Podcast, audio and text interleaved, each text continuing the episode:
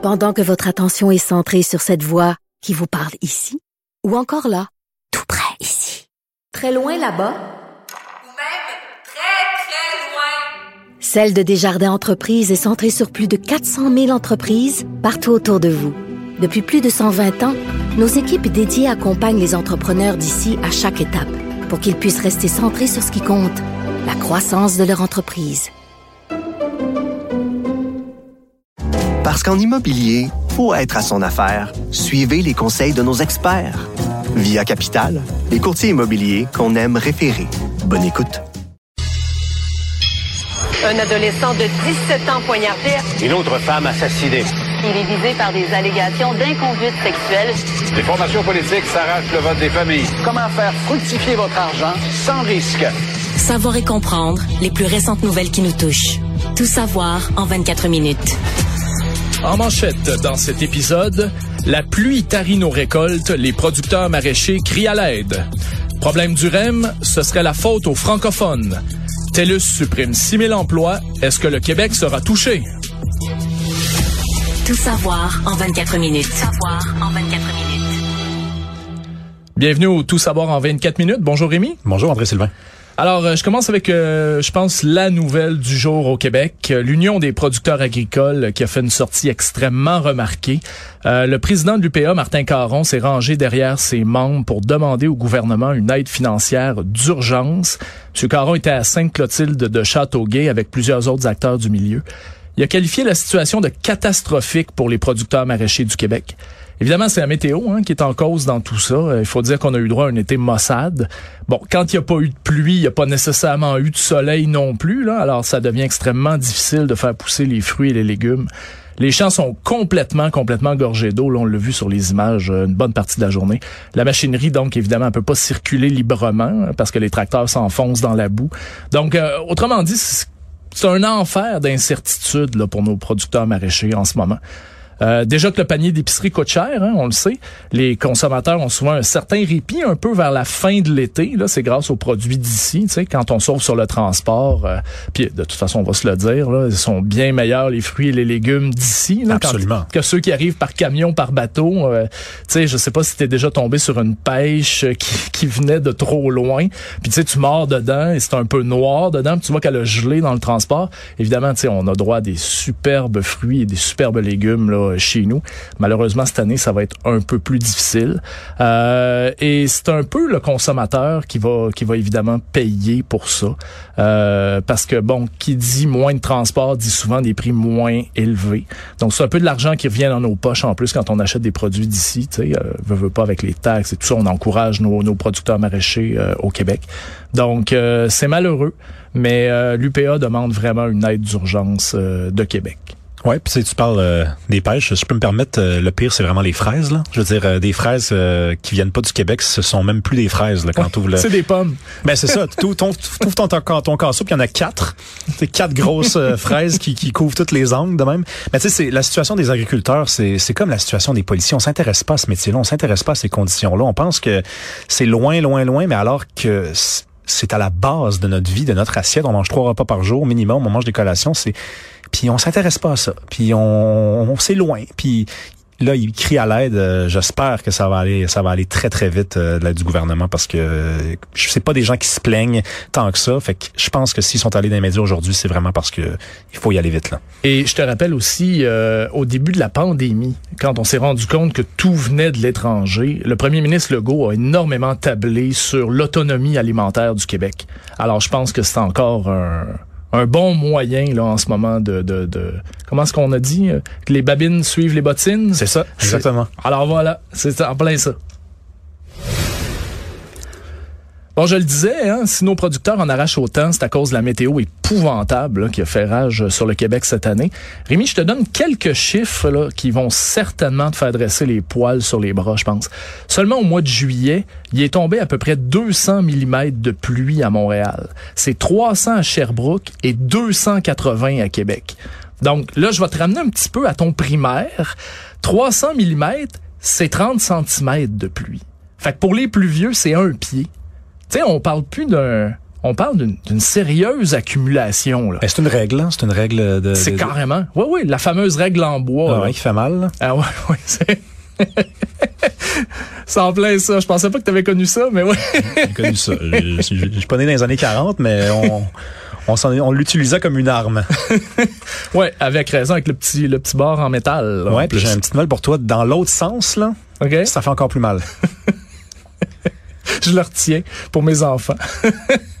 bon, re- remarque que, bon, là, on, rigole comme ça, là, de la règle, mais ça reste toute une accumulation de pluie, ça, dans les champs.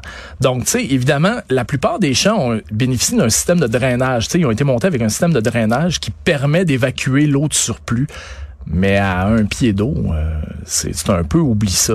Il n'y a plus rien à faire. Il n'y a plus rien à faire. Alors, imagine, le, selon le météorologue Gilles Brien, qui était en entrevue à LCN, on a reçu plus de pluie cet été qui en tombe à Miami et à Cuba.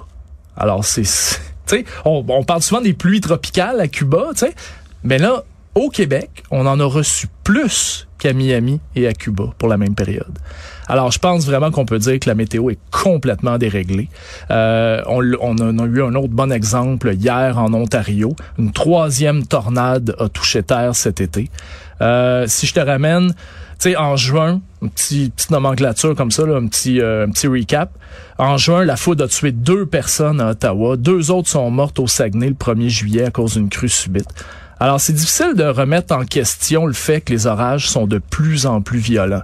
Euh, D'ailleurs, euh, cette semaine, on a eu droit à une ligne d'orage qui mesurait 500 km de long. Elle s'étendait du lac Saint-Jean jusqu'en Outaouais.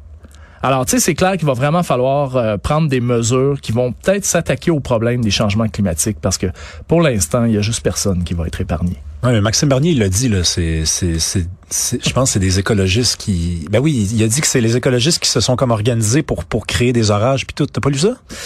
Euh, mais, Tu crois pas à ça? Hey, moi non plus, on est deux. Ben, peut-être que si on, on se monte le mou un peu, euh, on va trouver une autre théorie du genre. Ouais. Savoir et comprendre. Tout savoir en 24 minutes. Bon, la prochaine nouvelle, je sais que c'est un sujet qui soulève énormément de passion chez toi, là, puis je suis tenté de te dire euh, avec raison. Euh, on a eu droit à cette espèce de, mauvaise blague de du professeur de l'université Concordia à- au podcast de Joe Rogan. Eh bien là, c'est au tour d'une élue d'une commission scolaire anglophone de jeter une brique dans la mort des Québécois francophones. On pourrait même dire qu'elle a relancé en plein dans le front. Elle s'appelle Sophie DeVito et elle a écrit sur Twitter, qui est devenu X maintenant. Euh, regarde, je vais te lire ces lignes pour être certain que les gens puissent se faire leur propre idée. Alors, elle a écrit Comment ça se passe avec le REM? Laissez-le aux francophones pour le faire fonctionner. Les anglos et les immigrants l'auraient fait fonctionner correctement. Tout devait être fait en français. Bon, évidemment, là, je l'ai traduit, hein, parce que son gazouillis est écrit en anglais, lui. Mais le ministre de la langue française, Jean-François Roberge, euh, ben, il est bilingue, même si euh, il est francophone. Alors, il a compris ce, message-là. Il a compris également ce qui était écrit, puis l'attaque que c'était envers les, francophones. Alors, il a immédiatement exigé des excuses de la part de, de Madame De Vito. Le ministre Roberge a qualifié aussi les propos d'indignes et d'inacceptables. Alors, la commission scolaire English Montreal School Board a fait parvenir un message au Journal de Montréal de la part de Madame De Vito. Elle a dit là-dedans qu'elle s'excuse sincèrement pour son gazouillis inapproprié et qu'elle s'engage à construire des ponts pour tous les Québécois. Alors, euh, bon, euh, écoute, on pourrait dire il y a un chemin de fait. Euh, les excuses publiques sont faites, mais tu sais, entre toi et moi, est-ce que ce sera vraiment suffisant? Ouais, puis euh, je me demande, c'est qui qui va les construire, les ponts qu'elle s'engage à, à construire entre tous les Québécois? C'est-tu des Québécois qui vont construire les ponts, puis les ponts vont tomber? C'est-tu euh, comment Ben, ça va seulement si, c'est des, si on suit sa logique, seulement si c'est des francophones qui C'est- construisent les ponts. C'est ça, exactement. Non, mais c'est c'est incroyable. C'est c'est redondant. C'est- Il y a pas. euh, c'est- À chaque semaine, il y a quelque chose. À chaque semaine, on a quelque chose à se mettre sous la dent. Il y a, y a toujours de quoi. Tu sais, il y, a, il y a de nombreuses années, puis ça ça ça m'a rappelé ça. Donald Gorton, qui était le président du CN, avait dit s'il n'y a pas de francophones sur le conseil d'administration, c'est parce qu'ils sont pas assez bons. Puis ce commentaire-là, je veux dire, moi, je l'ai euh, étudié dans mes cours d'histoire à l'université. Puis 50 ans plus tard, 60 ans plus tard, c'est c'est la même. Après la Révolution tranquille, après la reprise du Québec hein, par les par les francophones, mais on, se tape quand même euh, ce genre de, de commentaires méprisants là de cette femme qu'on ne connaissait pas puis qu'on qu'on tolérait bien dans le silence et dans l'indifférence finalement. Hein. ouais, t'es plus sympathique quand ouais, elle plus sympathique rien, quand elle disait rien. Hein. Ouais. bye bye la saucisse. Alors même si le chemin Roxham est officiellement fermé, euh, le problème des migrants, lui, est loin d'être terminé. Euh, et la vie au Canada semble trop difficile pour plusieurs qui choisissent de se rendre illégalement aux États-Unis.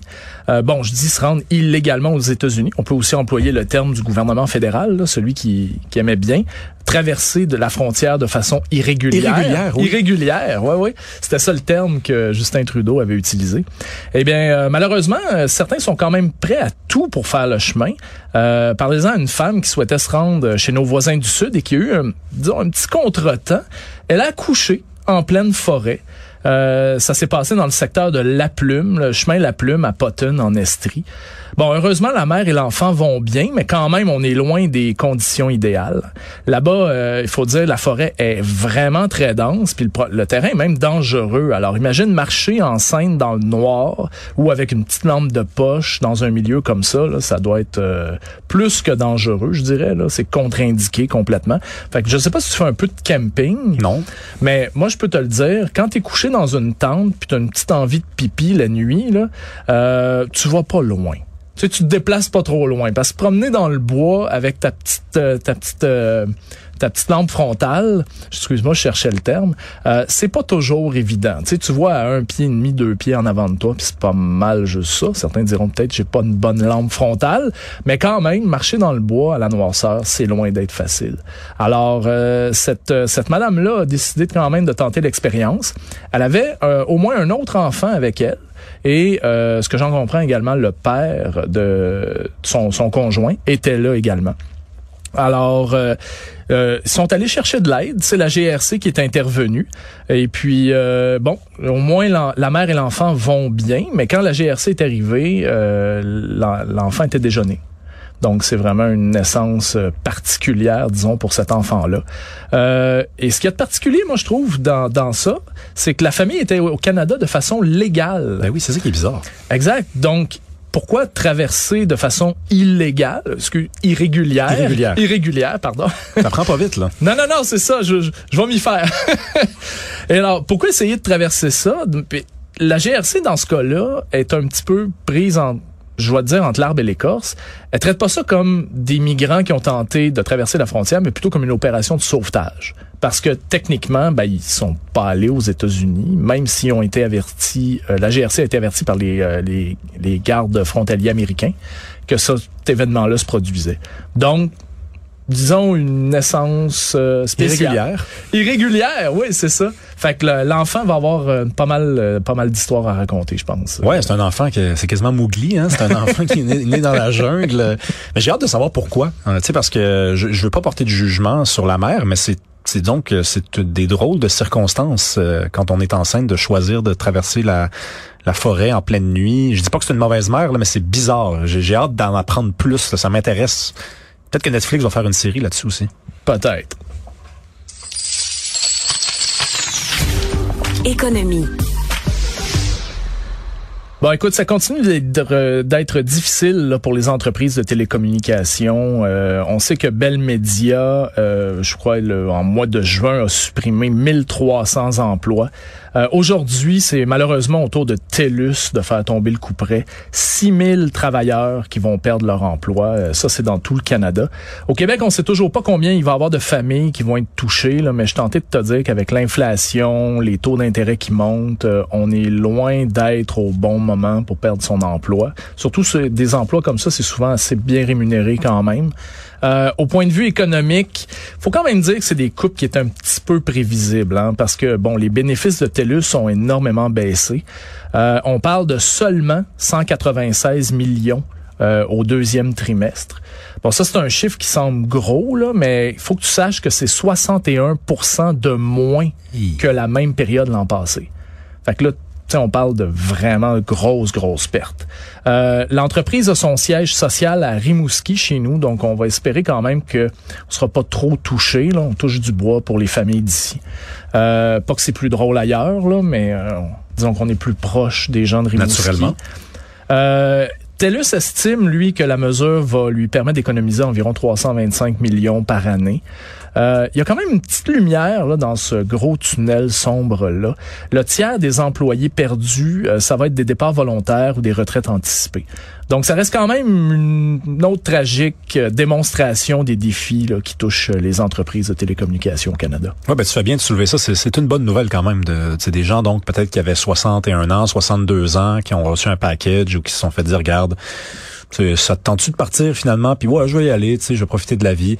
Mais il reste quand même un deux tiers. Hein? C'est beaucoup deux tiers sur 6 000. Ça veut dire 4 000 emplois. Des gens qui, euh, qui sont peut-être dans la fleur de l'âge, euh, qui vont avoir de la difficulté à se retrouver du travail parce que c'est c'est toute l'industrie qui, qui est atteinte. Donc, tu sais, tu t'en vas pas travailler forcément euh, à côté. Là, tu sais, il y a peut-être pas de job, donc il faut que tu te réinventes. C'est toujours terrible, en plus d'apprendre ça vers la fin de la semaine comme ça. Ouais, c'est généralement là hein, que les grosses entreprises font, font ce genre de nouvelles-là. Le Monde. On le disait d'entrée de jeu, hein, c'est difficile pour nos producteurs agricoles en raison de la météo qui est, euh, disons-le, capricieuse. Peux-tu dire ça comme ouais, comme le vin euh, dont on a parlé tantôt. ben malheureusement, il y a de moins en moins de raisons de ne pas croire au changement climatique. Euh, on apprend que les océans ont jamais été aussi chauds que ce qu'ils le sont en ce moment. La température de surface a atteint presque 21 degrés le 31 juillet, le 30 juillet dernier. 20,96 degrés pour être précis. OK, l'ancien record était établi en mars 2016. On parle de 20,95 degrés. Ça semble pas énorme à première vue comme différence, mais ce qu'il faut savoir, c'est que l'augmentation de seulement un degré de, l'océan a énormément d'impact. Tu sais, Rémi, là, les organismes marins ont très peu de facultés d'adaptation hein, parce que ça fait des centaines, sinon des milliers d'années que les conditions sont sensiblement les mêmes. Alors, peut-être que tu l'as vu à la télé, là, ou peut-être même que tu y es allé. Euh, la grande barrière de corail, par exemple, ça va pas bien du tout. Là. Il y a des endroits qui ressemblent à un désert complètement blanc. C'est les squelettes des, les squelettes des coraux. Oui. Coraux morts, tout simplement. Alors, tu sais, quand, quand un corail meurt ou une espèce meurt en masse comme ça, ben c'est une autre espèce qui est touchée, qui se nourrissait de la première et ainsi de suite. Donc, c'est un peu comme le fameux effet du battement d'aile du papillon un événement qui entraîne un autre et ainsi de suite, ainsi de suite, ainsi de suite. Puis on sait pas quand est-ce que ça va s'arrêter. Tu sais, c'est ça, je pense, moi, qui était qui, qui, me fait le plus peur dans ça. Euh, petite information peut-être aussi pour aider un peu là, les, les sceptiques. Depuis 1982, les canicules marines sont deux fois plus fréquentes. Puis leur intensité pourrait être 100 fois plus forte en 2100 si on baisse pas les émissions euh, de gaz à effet de serre maintenant. C'est incroyable. Puis à un moment donné, je pense que le vrai, vrai, vrai défi qui va nous attendre, c'est celui d'accepter qu'il y a des choses qui nous dépassent. La nature nous dépasse. Hein? On est, on pense toujours à nous. On pense que ce qui, les changements climatiques, c'est avant tout ce qui va changer notre vie. Ben ça, ça va changer notre vie. Parce que ce qui se passe sous l'eau, ça se passe pas sous nos yeux à chaque jour, mais ça influence notre vie, puis ne serait-ce que notre assiette. Mm-hmm. Ben, l'écosystème en entier. En entier, absolument. L'écosystème en entier, tu sais, je veux dire, tu pars du, du, plus petit plancton jusqu'au plus gros poisson. Euh, puis après ça, ben, tu tombes sur les mammifères qui se nourrissent des poissons, puis ainsi de suite. Il y a tout qui est bouleversé en ce moment. Fait que c'est une très mauvaise nouvelle, disons que on enregistre, euh, c'est quoi, c'est deux records en même pas, même pas dix ans. Ah des canicules 100 fois plus intenses d'ici 2100, ça fait donc bien peur, ça, quand Il me semble que c'est demain. Ben oui, absolument. Il me semble que c'est demain. Euh, moi, mes enfants sont jeunes, 2100, ils risquent de le voir. Bon, maintenant, je t'emmène en Russie où une très mauvaise nouvelle est tombée sur l'opposant euh, Alexei Navalny. Euh, lui, il avait déjà été condamné à neuf ans de prison. On le sait, c'est le militant anti-Poutine. Eh bien là, dans un procès qui s'est déroulé à huis clos, il vient d'écoper d'une peine supplémentaire de 19 ans de prison. Alors on peut dire qu'il est malheureusement pas sorti. Euh, dans un message diffusé par ses partisans, M. Navalny dit qu'il continue quand même de résister, et là je le cite, face à la bande de traîtres, de voleurs et de crapules qui ont pris le pouvoir. Alors évidemment, on pense tout de suite à Vladimir Poutine et les oligarques, les fameux oligarques russes. Russes, pardon. Euh, bon, écoute, je te parle de ça simplement pour te rappeler que le régime de Vladimir Poutine est toujours sans merci avec les opposants. C'est encore vrai aujourd'hui, sinon peut-être même plus, hein, parce qu'on sait qu'avec l'Ukraine, il, commence à avoir un certain mouvement de contestation euh, de son de son de son régime finalement. Donc, euh, on peut peut-être dire que le président russe mène une guerre sur deux fronts en ce moment. Une en Ukraine, évidemment, où ça se passe pas très bien, disons, et l'autre dans son propre pays pour gagner un peu la ou garder un peu la faveur euh, du public. Alors, tu sais, quand je regarde ça, je me dis, ah, on est vraiment dans une dictature ou à peu près.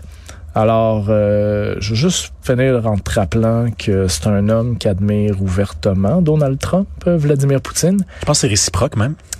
Euh, ben, ça, c'est ce qu'il dit, mais à l'écouter Donald Trump, même le Kim Jong-un euh, l'adore. Il y a une grande histoire d'amour Mhm. entre les deux. belle romance, ouais. Oui, avec des lettres extraordinaires. Et, euh, fait que, euh, sachant que Donald Trump est, est le favori républicain, puis que qui admire Vladimir Poutine et que Vladimir Poutine condamne un opposant politique à 19 ans de prison supplémentaire. C'est bon. Ben, écoute, l'histoire est claire. Ce qui favorise la chute d'un gouvernement, voire d'un régime, c'est souvent pas une guerre qui est menée vers l'extérieur, c'est lorsque la population, à l'intérieur du régime, décide que c'en est assez. Donc, il pense peut-être euh, affirmer son autorité, montrer qu'il est encore l'homme de la situation, mais le peuple russe... euh, même si c'est un peuple qui a toujours été très respectueux de ses dirigeants, à un moment donné, il va peut-être s'écœurer. Très fier aussi. Hein? C'est un peuple qui est quand même très absolument, fier. absolument. C'est, c'est des gens extrêmement courageux. On l'a vu dans les, dans les deux grandes guerres et tout ça. C'est des, c'est des gens extrêmement courageux. Mais se lever contre ton régime, c'est pas toujours simple. Non. Non. alors, je termine avec une petite nouvelle euh, légère, je dirais, qui m'a quand même permis d'en savoir un peu plus sur toi.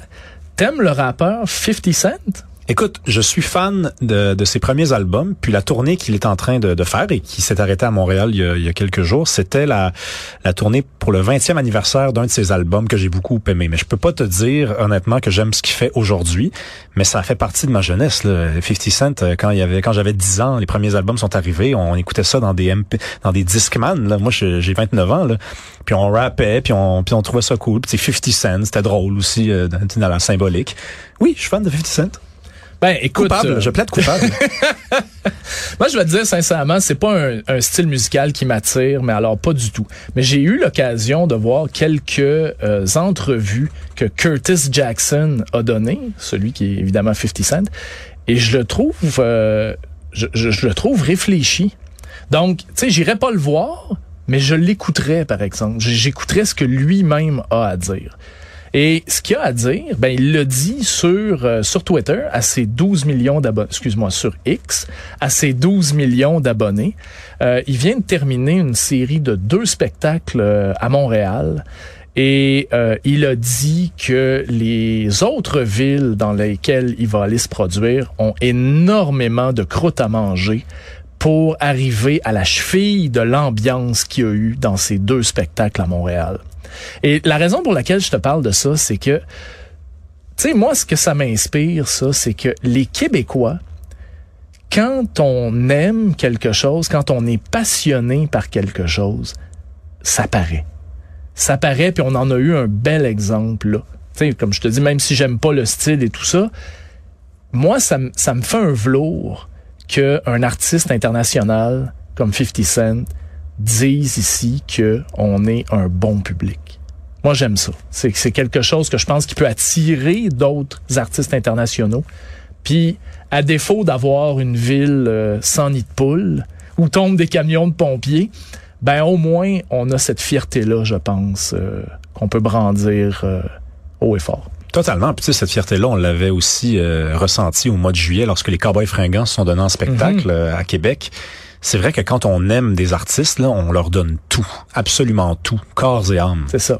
On, sans, euh, on garde rien, effectivement. Comme tu dis, on leur donne absolument tout. Les Foo Fighters, euh, les Foo Fighters qui sont venus à l'auditorium de Verdun et euh, qui s'étaient sont venus à l'auditorium de Verdun parce qu'ils s'étaient produits au FEC et que la foule était extraordinaire. Donc, c'est quelque chose moi qui me rend qui me rend fier, sincèrement, comme euh, comme québécois, de pouvoir de pouvoir être que notre passion soit reconnue comme ça. André Sylvain, tu me dis que c'est pas tout ton genre, mais écoute bien ce qui suit. On se laisse sur du 50 Cent. go, go, go, go, go, shorty. It's your birthday. We gon' party like it's your birthday. We gon' sip a like it's your birthday.